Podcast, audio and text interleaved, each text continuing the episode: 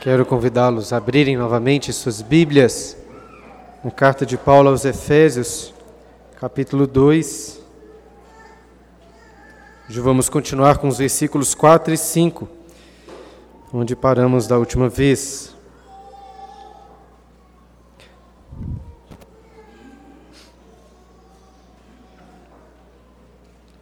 Certa vez, eu e a Clara ainda recém-casados e também ainda sem filhos, com bastante tempo para assistir filmes, decidimos pesquisar sobre algum bom filme que ainda não havíamos assistido. E pesquisando em um site muito famoso chamado IMDb, achamos um filme vencedor de Oscar, com uma nota excelente e com muito bons atores. Além disso, o site garantia que o filme não possuía qualquer cena de nudez, então era perfeito. E o filme se chama Onde os Fracos Não Têm Vez. É uma tradução ruim do título original, é No Country for Old Men. Nós criamos muitas expectativas para o filme, mas enquanto assistíamos, achamos muito chato e ficamos até pensando como alguém poderia achar aquele filme bom. Nossa expectativa era que talvez o final fosse explicar melhor as coisas, mas quando o filme terminou, ficamos boquiabertos, impressionados em como o filme era ruim. Alguns anos se passaram e uma irmã aqui da igreja me indicou a leitura de um romance que eu gostei bastante, que foi escrito pelo Cormac McCarthy.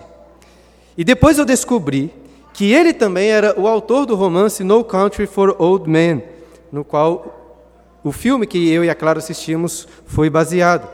Inclusive, a tradução do livro em português é bem melhor, onde os velhos não têm vez. Eu li e decidi assistir novamente o filme, que, por sinal, é muito fiel ao livro. E achei excelente. Finalmente eu entendi por que o filme era tão querido pelas pessoas. Você não precisa de ler o livro para gostar do filme, mas vale a pena assisti-lo tendo em mente que a história é um retrato muito preciso do mundo cruel em que nós vivemos, em que os velhos princípios de justiça foram banalizados, a morte parece completamente aleatória e o mal prevaleceu. Recentemente eu li um artigo do pastor Emílio Garófalo, no qual ele conta de um almoço que teve com o Dr. Carl Truman, no qual descobriram um improvável interesse em comum, ler Cormac McCarthy, que é o autor do livro Onde os Velhos Não Têm Vez e outros e outras várias obras. E pensávamos, o pastor Emílio conta, pensávamos a mesma coisa sobre o autor, de que se trata de um dos melhores caminhos para conhecer a escuridão do coração humano caído. Suas caracterizações sobre a capacidade humana para, faz, para a maldade fazem de seus livros algo difícil de engolir, ao mesmo tempo em que ajudam muito o pregador a entender melhor o que é a depravação humana. Em outras palavras, eu poderia dizer que histórias como de onde os velhos não têm vez, podem nos ajudar a compreender melhor o que Paulo ensinou em Efésios capítulo 2, dos versículos de 1 a 3, que é o texto no qual meditamos da última vez. Os homens são naturalmente maus, como zumbis, mortos em seus delitos e pecados, andando segundo o curso deste mundo, segundo Satanás, escravos da sua carne. E é provável que você conheça aí outros filmes e livros que conseguem retratar em, com alguma precisão a maldade humana. Assim como citei no último sermão, aquela série The Walking Dead, que faz isso em alguma medida. É, o que não faltam por aí são exemplos de como o homem é mau. Porém, como seria terrível se a história humana se encerrasse em Efésios capítulo 2, versículo 3. Apesar, apenas, apenas aí com um diagnóstico da natureza humana caída, sem um remédio. Como seria angustiante perceber tanto mal e não ter uma esperança.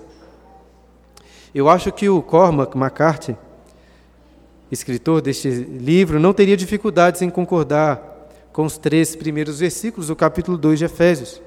Porém, apesar de ele apresentar em seus livros um excelente diagnóstico da maldade humana, falta para ele uma esperança de redenção. E eu imagino que isso deve ser muito triste. Hoje, este autor já está bem velhinho, talvez se sinta como um velho que não tem vez neste mundo cruel. Durante a última semana, eu até orei para que Deus, que capacitou o Cormac McCarthy a enxergar um pouco da, da maldade humana que é retratada aqui em Efésios capítulo 2, de versículos 1 a 3, pudesse iluminar também os olhos do seu coração, para conhecer a mensagem que lemos na sequência da carta, a qual eu gostaria de ler com vocês mais uma vez para a nossa meditação. Efésios 2, versículo 4. Mas Deus, sendo rico em misericórdia, por causa do grande amor com que nos amou, e estando nós mortos em nossos delitos, nos deu vida juntamente com Cristo. Pela graça sois salvos. Essa é uma passagem tão clara, direta e edificante, que eu até poderia ler, apenas lê-la, encerrar o sermão logo em seguida. Mas não vou fazer isso. Pelo contrário, quero refletir com vocês em cada pequena parte desse versículo, começando aí pelas duas primeiras palavras. Mas Deus. Essas duas palavras estão entre as mais importantes de toda a Bíblia. Não duvido até que Paulo tenha escrito de próprio punho, em grandes letras, de Deus, mas Deus. O pastor R.C. Sproul sempre dizia que essas eram as suas palavras favoritas em toda a Bíblia. E se alguém acha que dois versículos são poucos para um sermão, o pastor Martin Lloyd Jones, que costumava pregar um sermão por versículo bíblico, pregou dois sermões baseado apenas nessas duas palavras. De fato, irmãos, a melodia tenebrosa dos versículos anteriores passa por uma mudança dramática quando Paulo diz: Mas Deus. Um dos principais objetivos do último sermão foi o de descermos, junto com Paulo, ao mais profundo e escuro abismo da nossa natureza original, contemplando a miséria, a feiura, o cheiro ruim da situação em que estávamos. Éramos piores do que podemos, podemos imaginar. Nossos problemas maiores do que conseguimos medir.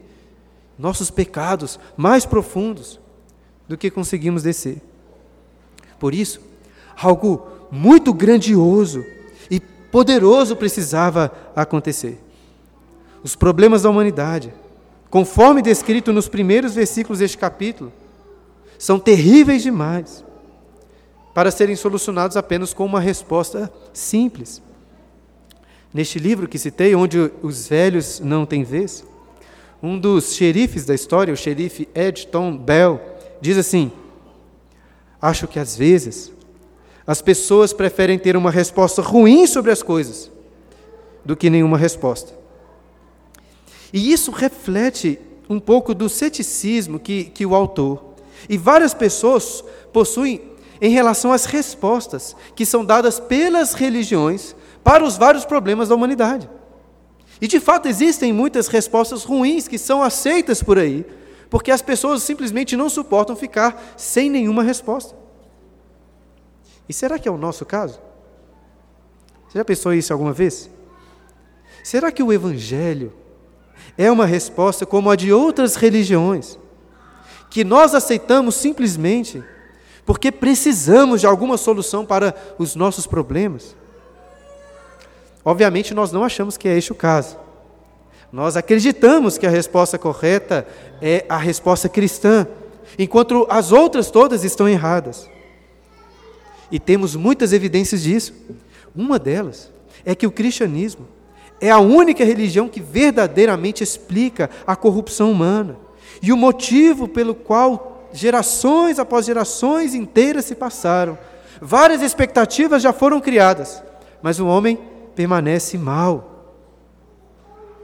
Enquanto os homens e as religiões procuram algum tipo de solução no que o homem pode fazer, como se a humanidade ainda tivesse alguma esperança em si mesma. O cristianismo mostra que o homem é totalmente incapaz de fazer o bem, até mesmo de dar o primeiro passo.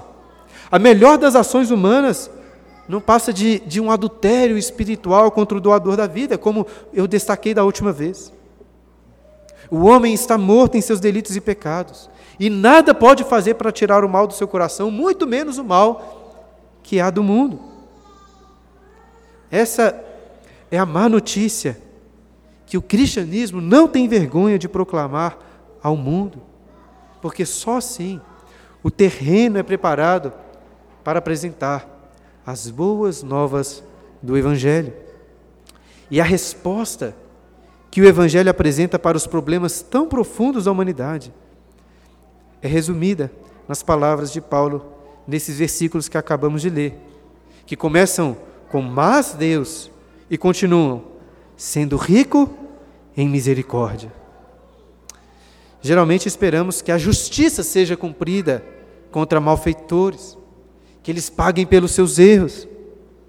Porém, se pudéssemos contar apenas com a justiça, estaríamos todos condenados. Na peça O Mercador de Veneza, do Shakespeare, a sábia Pórcia faz um clamor a, a Shylock, que era um judeu, agiota, ganancioso, dizendo assim: Embora a justiça seja o seu fundamento, considere isto: que no curso da justiça nenhum de nós encontrará a salvação. Nós oramos por misericórdia. Somente pela misericórdia de Deus alguém pode ser salvo. E se Deus é cheio de ira contra pecadores como nós, como Paulo destacou no versículo 3, ele é ainda mais cheio e rico de misericórdia. O profeta Jonas, lembra? O profeta Jonas confiava tanto nisso, a tal ponto de que nem quis pregar para os ninivitas, porque queria que eles fossem castigados, e sabia que se ele pregasse, Deus seria misericordioso com eles. Como disse pastor Charles Spurgeon, você não pode pecar tanto quanto Deus pode perdoar. E de fato, é necessário que Deus seja muito rico em misericórdia, porque nossa situação é, é grave demais. Eu já expliquei isso algumas vezes aqui na igreja. Eu quero explicar novamente, pois só se tivermos noção do buraco da nossa dívida é que poderíamos vislumbrar quão rico em misericórdia é o nosso Deus. E uma boa medida de comparação é o lago do fogo eterno, como um castigo proporcional que recebemos por causa dos nossos pecados. Aí você pode perguntar: por que, após 60, 70, 80 anos de pecados, uma pessoa é condenada a passar toda a eternidade no inferno? Porque, irmãos, é impossível ao homem pagar pelas ofensas que cometeu contra Deus. Entenda, os erros de uma pessoa são mais graves dependendo de contra quem ele, ele, ele está se cometendo, quem, de quem está sendo ofendido. Se o meu filho der um tapa no rosto do, de um cachorro, de um animal, ele está pecando.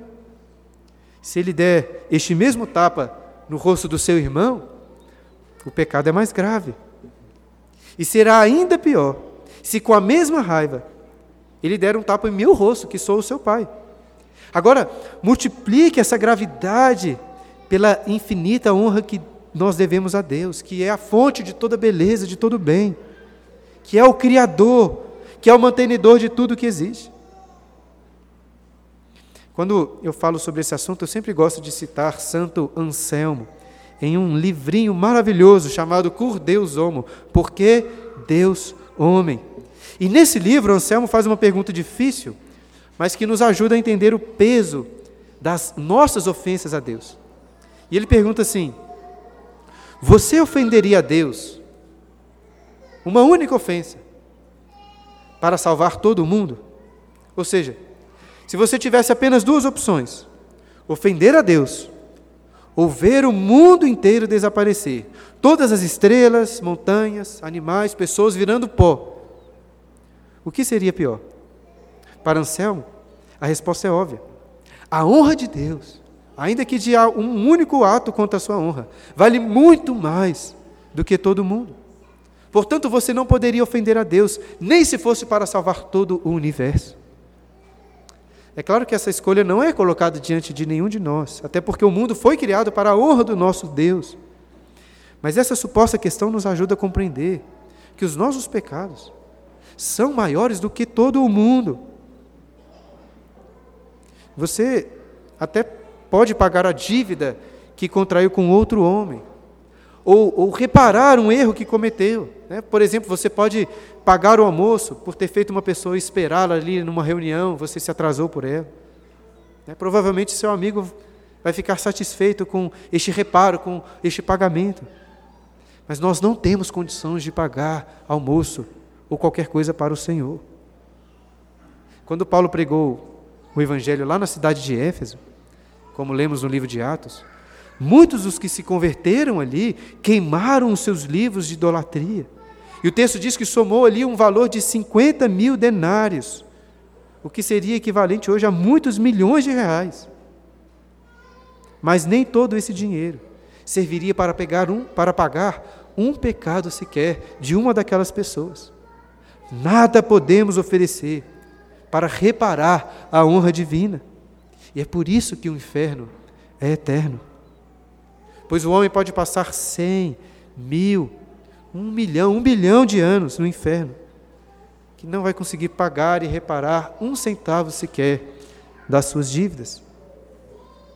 E com isso em perspectiva, conseguimos vislumbrar quão rico em misericórdia é o nosso Deus. Algumas pessoas são tão ricas que elas conseguiriam pagar para você todas as suas dívidas financeiras, seja seus empréstimos no banco, seja um, um financiamento. E são tão ricas que poderiam fazer isso sem praticamente sentir nada nos seus bolsos. Por exemplo, você acha que se, se o Elon Musk, que é o homem mais rico do mundo, resolvesse quitar o financiamento da sua casa, será que esse dinheiro iria fazer uma real diferença no bolso, na vida dele? É claro que não. Sem dúvidas. Você ficaria muito feliz se ele fizesse isso, não é mesmo? Seria muito bom. Mas será que nós chamaríamos essa atitude de, de amor? Será que ele nos amou? Ele amou você? Eu acho que não, porque amor envolve uma entrega pessoal, algum tipo de sacrifício. O que não seria o caso porque o Elon Musk poderia pagar ali seu empréstimo sem saber quem você é. Até mesmo poderia fazer isso sem nem saber que está fazendo, talvez através de um secretário dele. Mas não podemos pensar dessa maneira sobre a riqueza da misericórdia de Deus que Paulo fala aqui. Deus não é rico a ponto ali de ter misericórdia sobrando para pagar nossas dívidas, sem que isso afetasse de alguma maneira, para pagar a nossa dívida ele precisou nos amar de verdade, sacrificando algo infinitamente mais valioso do que todo o mundo. Repare que Paulo continua o versículo 4 dizendo: Mas Deus, sendo rico em misericórdia, por causa do grande amor com que nos amou. Em outra parte do livro que eu citei, onde os velhos não têm vez, o mesmo xerife que citei anteriormente, né, o xerife Bell, considera os graves problemas na sociedade, considera ali. E tem um seguinte diálogo com o seu tio, o seu velho tio. Ele pergunta: Você acha que Deus sabe o que está acontecendo? Eu espero que ele saiba. Você acha que ele pode parar isso? Não, eu acho que não. Eu gosto muito dessa resposta do tio. Não porque essa resposta é verdadeira, porque ela não é. Mas porque, em alguma medida, ela leva a sério a gravidade do problema em que a humanidade se encontra. Deus sabe sim o que está acontecendo neste mundo caído. Ele conhece cada, cada maldade, vileza das menores às, às mais horripilantes. E não é fácil consertar tudo isso. Nem mesmo para Deus, eu diria, é fácil. Por isso que eu gostei da resposta desse tio. Muitas vezes nós consideramos com muita naturalidade o que Deus fez por nós, sem nos atentarmos para quão grande, quão custoso foi o seu amor. Falamos antes sobre os nossos pecados serem maiores do que o mundo inteiro. Portanto, o pagamento também precisava ser maior para pagar a dívida de um único pecado que você cometeu o sacrifício de todo o universo criado em glória e beleza, com todos os anjos, com todas as pessoas, com todos os animais, com as estrelas, com os planetas, com todas as riquezas. O sacrifício de tudo isso não seria suficiente para pagar um pecado sequer. Para que os nossos pecados pudessem ser pagos. Deus precisou nos amar, a ponto de, de esvaziar os tesouros da sua misericórdia e entregar na cruz o seu próprio Filho amado que é a perfeita expressão e completa das suas riquezas, das belezas divinas. Um dos primeiros versículos que nós decoramos como cristãos começa assim: Porque Deus amou o mundo de tal maneira que deu o seu Filho unigênito. Apesar de decorarmos, o nosso problema muitas vezes é que não conseguimos absorver o peso dessa declaração para salvar este mundo caído. Deus não sentiu simplesmente o seu bolso ali esvaziar. Deus nos amou a ponto de entregar o que tinha de mais precioso. Aquele que era, desde toda a eternidade, o alvo de todo o seu amor. E assim, só na cruz, podemos conhecer a profundidade, a seriedade dessas palavras de Paulo, por causa do grande amor com que nos amou. E Paulo continua o versículo 5, enfatizando algo que, que vai esclarecer ainda melhor o tamanho do amor de Deus. No versículo 4 ele disse: Mas Deus, sendo rico em misericórdia, por causa do grande amor com que nos amou, e, ele continua no versículo 5, e estando nós mortos em nossos delitos. Paulo já tinha dito isso antes, certo? Logo no primeiro versículo. Por que então essa repetição? Para destacar a condição na qual estávamos quando Deus nos amou. Paulo está mostrando aqui aquilo que, que, em outras palavras, ele mesmo disse lá em Romanos capítulo 5, versículo 8, que lemos durante a liturgia. Mas Deus prova o seu próprio amor para conosco pelo fato de ter Cristo morrido por nós, sendo nós ainda pecadores. Uma das frases que eu mais gosto de, de Lutero, de Martinho Lutero, e que sempre cito aqui na igreja, está em uma tese na qual ele disse: o amor de Deus não acha, o amor de Deus não acha, mas cria aquilo que lhe é agradável. E ele faz um contraste com o amor do homem. O amor do homem surge, Lutero vai dizer, através daquilo que lhe é agradável. Por exemplo, quando você escolheu amar sua esposa, você antes achou nela beleza, virtudes, coisas que lhe eram agradáveis. Mas o amor de Deus não é assim. Ele não olhou para mim, para você, e decidiu nos amar por algo que achou agradável em nós. E ele pode procurar em todos os cantos do mundo, que não vai achar nada, nem ninguém que lhe seja agradável. Creio que essa sim é uma resposta que faz jus ao nosso estado original. Naquela conversa que eu citei, que o xerife Bel teve com o seu tio, ele disse assim também: Sempre pensei que quando ficasse mais velho, Deus entraria em minha vida de alguma forma. Ele não entrou. Eu não o culpo. Se eu fosse ele, teria a mesma opinião sobre mim que ele tem. Mesmo sendo esse xerife um dos bonzinhos, de chapéu branco, o xerife Bel está certíssimo ao ter uma opinião ruim sobre si mesmo. Porque apesar do seu chapéu branco, ele sabia que seu coração era escuro.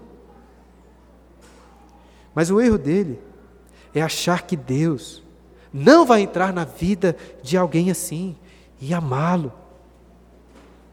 Paulo faz questão de enfatizar nos primeiros versículos deste capítulo que todos nós éramos vis, pecadores, sujos, feios, ímpios, ingratos, indignos, profanos, miseráveis, degradados, depravados, andando aí como zumbis, mortos em nossos delitos, segundo o curso deste mundo, servindo a Satanás.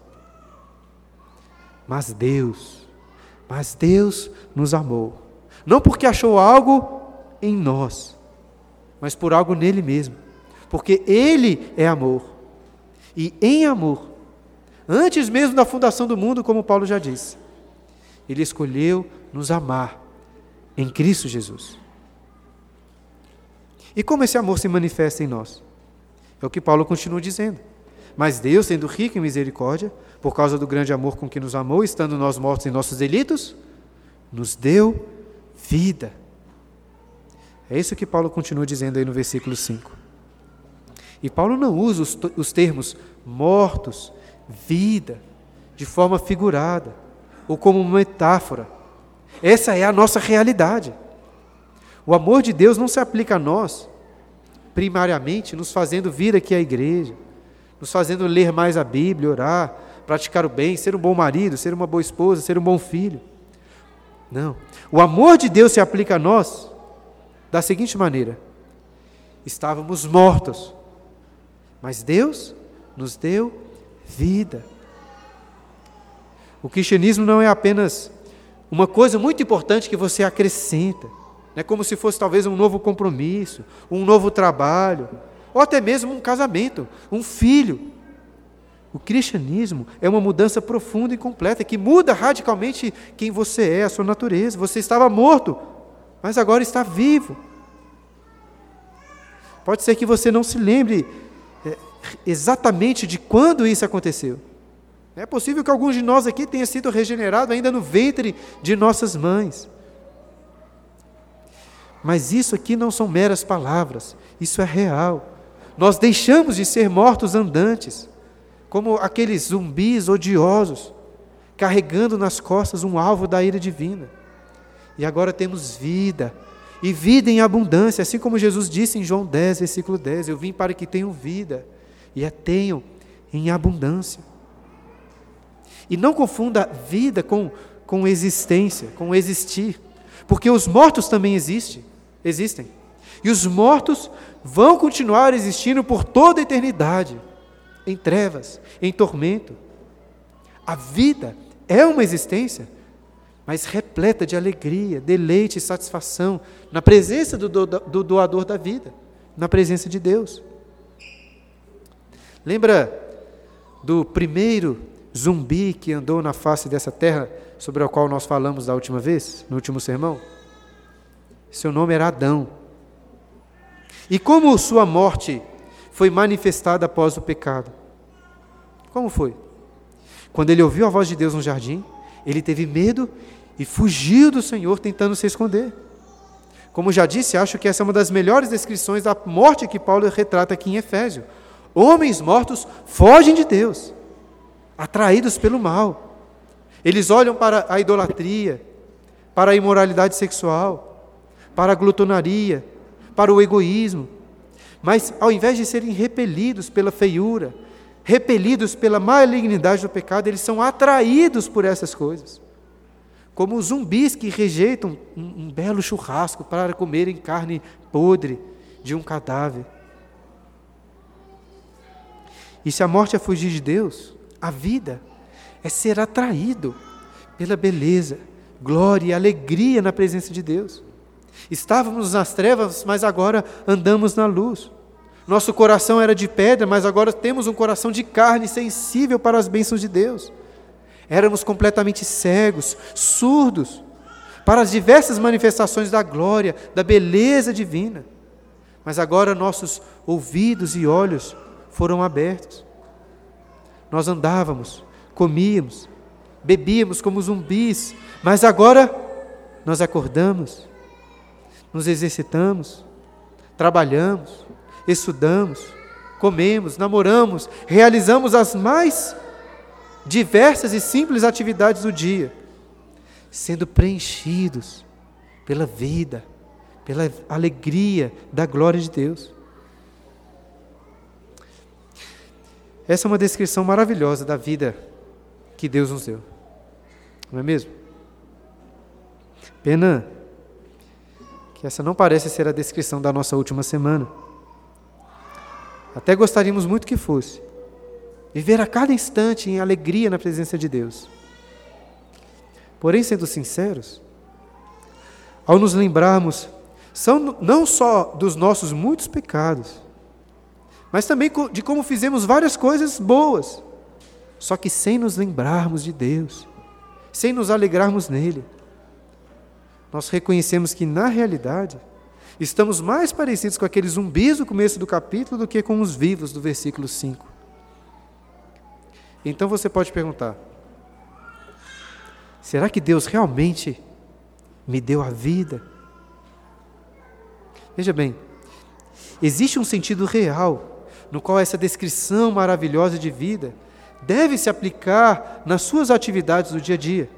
Se nada do que eu disse aqui, essa atração pela beleza e a glória de Deus se aplica a você, é muito provável que você realmente não tenha recebido a vida. Mas note que Paulo não quer que olhemos principalmente para o que nós fazemos, para a nossa última semana de atividades. Paulo quer que os nossos olhos sejam voltados para Cristo. A vida que nós recebemos é, sobretudo, a vida de Cristo em nós.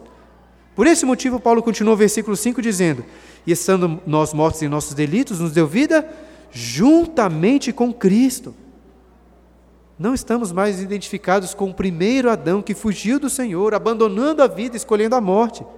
Agora estamos identificados com Cristo, o último e perfeito Adão, que tomou sobre si nossa morte, para que pudéssemos receber a sua vida na presença de Deus. E talvez, ao ler sobre Cristo nos Evangelhos, sobre a vida que ele tinha, alguém não se sinta assim tão animado em ser identificado com a vida de Jesus, já que ele passou por muitos sofrimentos, muitas angústias. E de fato o próprio Jesus reconhece que estava ali em uma condição, em certo sentido, mais miserável até do que os animais. Quando ele disse assim: Olha, as raposas têm os seus covis, as aves dos céus têm os seus ninhos, mas o filho do homem não tem onde reclinar a sua cabeça. Porém, apesar de nos esforçarmos por nos identificar com Cristo, assim como ele é descrito nos evangelhos, e nós devemos fazer isso, não podemos nos limitar a essa identificação. Porque Jesus veio para a terra sofrer a nossa morte. Existe o sentido no qual Jesus foi o homem mais miserável que já andou por essa terra. Mas isso passou. Se queremos entender o que é ter vida juntamente com Cristo, a vida de Cristo, devemos pensar na vida de plena alegria, de plena satisfação que Ele tem na presença do Pai, pelo Espírito, por toda a eternidade. Essa é a vida em abundância. O problema é que ainda estamos tão envolvidos com a morte, com suas consequências, que às vezes fica difícil de saber o que é viver de verdade. Mas tente aí pensar em, em momentos de, de intenso prazer, momentos em que você pensou assim: nossa, a vida realmente vale a pena. Por exemplo, quando você está sentado com o pé na areia da praia, tomando uma bebida gelada debaixo da sombra, escutando o bater das ondas. Ou quando você está em uma mesa de refeição farta, conversando com seus amigos queridos, talvez com a barriga doendo ali de tanto rir. Ou mesmo quando você prova da, das delícias do amor conjugal. São momentos assim que nos fazem sentir vivos de verdade. Mas isso não é a vida. Esses momentos são apenas uma, uma fagulha do fogo da vida, apenas uma pequena gota do oceano da vida que Cristo possui na presença de Deus. E a vida de Cristo agora é nossa também. Estamos casados em comunhão total de bens com o nosso Salvador. Ele assumiu todas as nossas dívidas e nós recebemos todas as suas riquezas celestiais. A nossa união com Cristo não está completa. É por isso que ainda sofremos tantas consequências da morte. Mas essa união já é real. Note que Paulo não diz que Deus, que Deus nos dará a vida no futuro, mas que Ele nos deu, no passado, que Ele nos deu vida juntamente com Cristo. Desde o início, Paulo tem destacado isso, que todas as bênçãos que temos, nós temos em Jesus. É, o cristianismo não é chamado de cristianismo à toa, enquanto outros ismos estão baseados no que uma pessoa ensinou, ou até no que uma pessoa fez. O cristianismo é baseado naquilo que Cristo é. Jesus não apontou apenas o caminho, como muitos homens já tentaram fazer. Ele é o caminho. Jesus não apenas ensinou a verdade, como muitas religiões alegam ensinar. Ele é a verdade. Jesus não apenas entregou sua vida, como os mártires, por diversas causas, já entregaram. Ele é a vida. E o que ele é, agora nós somos também. É somente em Cristo que temos vida, e vida em abundância. Mas não somente a vida Apesar da nossa tradução ter economizado palavras aí nos versículos 5 e 6, por três vezes, ao invés de duas, Paulo, Paulo usa o prefixo grego sim, que significa juntamente com. Deus nos deu vida juntamente com Cristo. Nos ressuscitou juntamente com Cristo. E diz novamente: juntamente com Cristo nos fez assentar nos lugares celestiais, em Cristo Jesus. E dessa forma, seguindo o fluxo natural do que Paulo está dizendo, após falar que Deus nos deu a vida juntamente com Cristo, continuaríamos naturalmente com a ressurreição no versículo 6. No entanto, note que o próprio Paulo dá uma, uma vacalhada aí no fluxo do seu próprio texto para fazer uma pausa. É, você consegue perceber essa pausa aí no final do versículo 5, com um travessão, e em seguida a declaração: pela graça sois salvos. O texto grego antigo algumas pessoas mostram e indicam, já possuía algumas pontuações. Inclusive, alguns manuscritos de Efésios apresentam um travessão muito semelhante a esse que está aí na sua Bíblia. De toda forma, independente da pontuação, o contexto indica que Paulo interrompe aqui o fluxo do texto para fazer este comentário. E o mais curioso é que ele vai dizer exatamente a mesma coisa dois versículos depois, no versículo 8 pela graça sois salvos. Então, por que essa intrusão aí anterior? Qual o sentido desse comentário aqui? Sendo que logo em seguida ele, ele vai tratar melhor este assunto da graça. Eu acho que talvez Paulo tenha percebido que essa aqui era uma oportunidade perfeita para exaltar a graça de Deus. Já que ele acabou de falar que Deus nos deu vida, estando nós mortos em nossos delitos. Não estávamos fracos, não estávamos doentes, mas mortos. Até uma pessoa completamente anestesiada, na mesa de cirurgia, possui pelo menos alguns de seus órgãos ali ativos, os seus órgãos ativos, para auxiliar na recuperação da sua vida. Mas se todos os órgãos pararem, não tem mais o que fazer. Aquela pessoa está morta, Somente por uma salvação completamente gratuita da parte de Deus, sem qualquer contribuição, atividade humana, essa pessoa poderia receber a vida. E pausando um pouco para fazer uma breve divagação, se você pensar bem, na realidade todo tipo de vida é recebida por graça, através de um favor imerecido. Então, o que você fez para ser concebido no ventre da sua mãe? O que Adão fez para merecer ser criado do pó? Nada fizemos para merecer essa vida que temos. E nada fizemos para receber várias outras coisas. Várias outras bênçãos, como saúde, família, trabalho, o sol que Deus faz nascer, a chuva que Ele faz cair sobre todos. Não fizemos nada por merecer. Em outro bom insight do livro Onde os Velhos Não Têm Vez, o xerife Bell diz assim: as pessoas reclamam das coisas ruins que não mereciam que acontecessem com elas, mas raramente mencionam as coisas boas, sobre o que eles fizeram para merecer essas coisas. Não me lembro de ter dado ao bom Deus tantos motivos para sorrir para mim, mas ele sorriu. Por que estou fazendo essa divagação? Porque geralmente definimos graça como um favor imerecido. Você não merece. E isso é verdade. Porém, essa não é a verdade completa. Pelo menos não no que diz respeito à graça sobre a qual Paulo está dizendo aqui. Permita-me explicar melhor. Alguma pessoa pode, por graça, né, através de um favor imerecido, lhe dar um presente ou até mesmo pagar as suas, as suas dívidas no banco, como falamos anteriormente. Mas o apóstolo Paulo está falando de algo muito maior do que um favor imerecido. Não é que você simplesmente deixou de fazer algo para merecer a vida eterna que Deus nos ofereceu. Você fez muitas coisas para merecer o contrário, para merecer o castigo e a morte eterna. Como disse da última vez, é, essa imagem de um corpo inerte, morto, que não pode fazer nada, não é a melhor imagem nesse contexto. Né? Eu prefiro, como disse, a imagem de um zumbi, porque Paulo está falando aqui de mortos andando, de mortos fazendo muitas coisas odiosas contra o Senhor, como filhos da ira de Deus.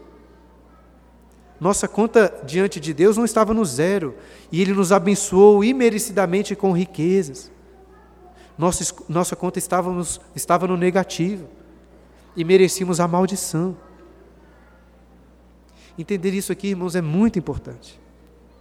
Portanto, eu vou explicar melhor. Antes, nós falamos sobre quão custosa foi para o Senhor a nossa salvação. Ele esvaziou os seus tesouros de misericórdia, sacrificando o que tinha de mais precioso, o seu próprio filho. E depois nós destacamos que ele fez isso enquanto nós ainda éramos pecadores desprezíveis. Ele não escolheu nos amar porque viu algo de bom em nós. Mas existe ainda um outro aspecto de amor, do amor, da misericórdia e graça de Deus que precisa ser enfatizado aqui. O tremendo sacrifício que Deus ofereceu não foi simplesmente por pessoas desprezíveis, que nada fizeram para merecer o seu amor. Uma coisa é você ou eu amar um criminoso que matou e que abusou várias pessoas. Mas outra coisa é eu amar um criminoso que abusou e matou a minha esposa e todos os meus filhos. Percebe a diferença? Uma coisa é amar um desprezível qualquer. Outra coisa é amar um inimigo desprezível. Paulo diz que pela graça nós somos salvos. Mas salvos de quê? Salvos de um buraco? De um problema grave qualquer? De uma dívida no banco? Não. Deus nos salva de si mesmo. A ira de Deus era uma, uma realidade tão marcante em nossa existência que éramos reconhecidos como filhos da ira, assim como Paulo disse no versículo 3. Mas Deus ofereceu o seu próprio Filho amado para salvar inimigos. Pela graça sois salvos. E aproveitando que o próprio apóstolo Paulo fez uma, uma interrupção no fluxo do seu texto, nós também vamos fazer uma pausa aqui, deixando versículos 6 e 7 para o próximo sermão. Após a leitura inicial do texto, eu disse que essa é uma mensagem tão clara direta e edificante, que eu poderia apenas lê-la e encerrar o sermão logo em seguida. Mas não fiz isso, pelo contrário. Fiquei aqui já mais de 40 minutos falando apenas sobre estes dois versículos. Na semana passada, estava conversando com um pastor sobre como é bom, sobre como é legal pregar em, em narrativas bíblicas né, como as, as que eu preguei aqui em Gênesis, e como estou pregando e ensinando em 1 Reis. Narrativas nos ajudam a perceber melhor as doutrinas bíblicas no dia a dia da vida. Entretanto, eu pelo menos tenho gostado muito de pregar devagar, em um texto mais denso, como é o caso dessa epístola aos Efésios. É não só um Martin Lloyd Jones, mas, mas o exercício de meditar com calma em cada parte do texto, ruminando bastante, tem sido muito edificante para mim. Eu tenho até tentado decorar todo o texto dessa carta. E creio que Deus, pela, pela sua graça, está realmente fazendo em mim aquilo que Paulo orou por essa igreja, iluminando os olhos do meu coração para enxergar melhor a suprema grandeza da misericórdia, do amor e da graça de Deus. Doutrinas, irmãos, que pareciam tão evidentes para mim antes,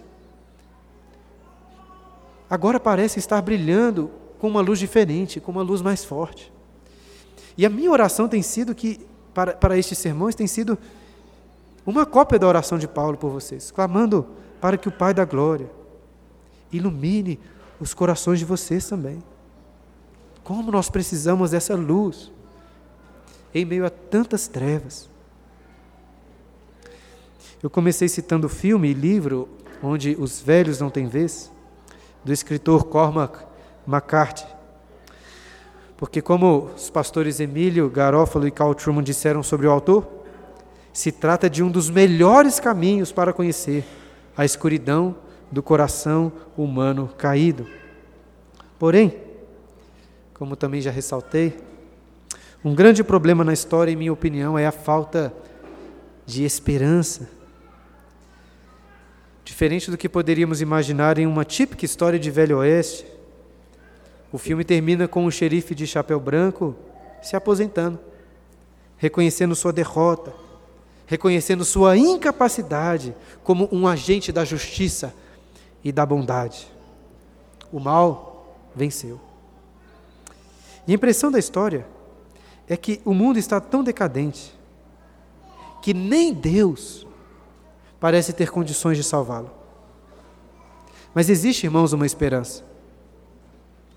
E antes de concluir, cito uma última fala do xerife Bell, né, que no filme é interpretado lá pelo Tommy Lee Jones. Em uma de suas memórias, como que se um diário pessoal, ele diz assim: É o trabalho de uma vida inteira conseguir enxergar a si mesmo como você realmente é. E mesmo assim você pode estar errado. E isso é algo sobre o qual não quero estar errado. Eu acho que o Cormac McCarthy, autor do livro, consegue apresentar um bom diagnóstico da maldade humana talvez em alguma medida até do seu próprio coração, assim como fez esse xerife da história. Porém, apesar disso, ele está errado, porque ele não parece enxergar que depois de toda a descrição da crueldade do homem, encontramos um mas Deus. Falta a ele a esperança de redenção. Imagina como isso deve ser triste ter os olhos abertos para a corrupção, mas não para a redenção. Hoje esse autor já está bem velhinho, talvez se sentindo como um velho que não tem vez neste mundo cruel. Mas, queridos, né, como velhinho presbítero César, como os jovens, como as crianças, como todos nós, há uma esperança. Há uma esperança para nós. E como disse no início, durante a última semana eu fiz questão de orar para que Deus, que capacitou este autor a enxergar pelo menos um pouco ali da maldade humana que é retratada em Efésios 2, versículos de 1 a 3, possa iluminar os olhos do coração dele, para que conheça a maravilhosa mensagem daquilo que lemos na sequência da carta. O cristianismo não tem vergonha de proclamar ao mundo as más notícias do pecado, da ira de Deus, mas faz isso com o objetivo de preparar o terreno para as boas notícias do Evangelho, da esperança e salvação que nos é oferecida não por algo em nós, não pela nossa justiça, mas somente pela graça e misericórdia de Deus. É como Porte, citei, disse ao judeu Shylock, Embora a justiça seja o seu fundamento, eu considere isso. Que no curso da justiça nenhum de nós encontrará salvação. Nós oramos por misericórdia. Já nascemos mortos em nossos delitos e pecados. Nós éramos vis, pecadores, sujos, feios, ímpios, ingratos, indignos, profanos, miseráveis, degradados, depravados, andando por aí como zumbis, segundo o curso deste mundo vil, servindo a Satanás, escravos à carne. E éramos filhos da ira. Mas Deus, mas Deus, sendo rico em misericórdia, por causa do grande amor com que nos amou, e estando nós mortos em nossos delitos, nos deu vida juntamente com Cristo. Pela graça sois salvos. Amém.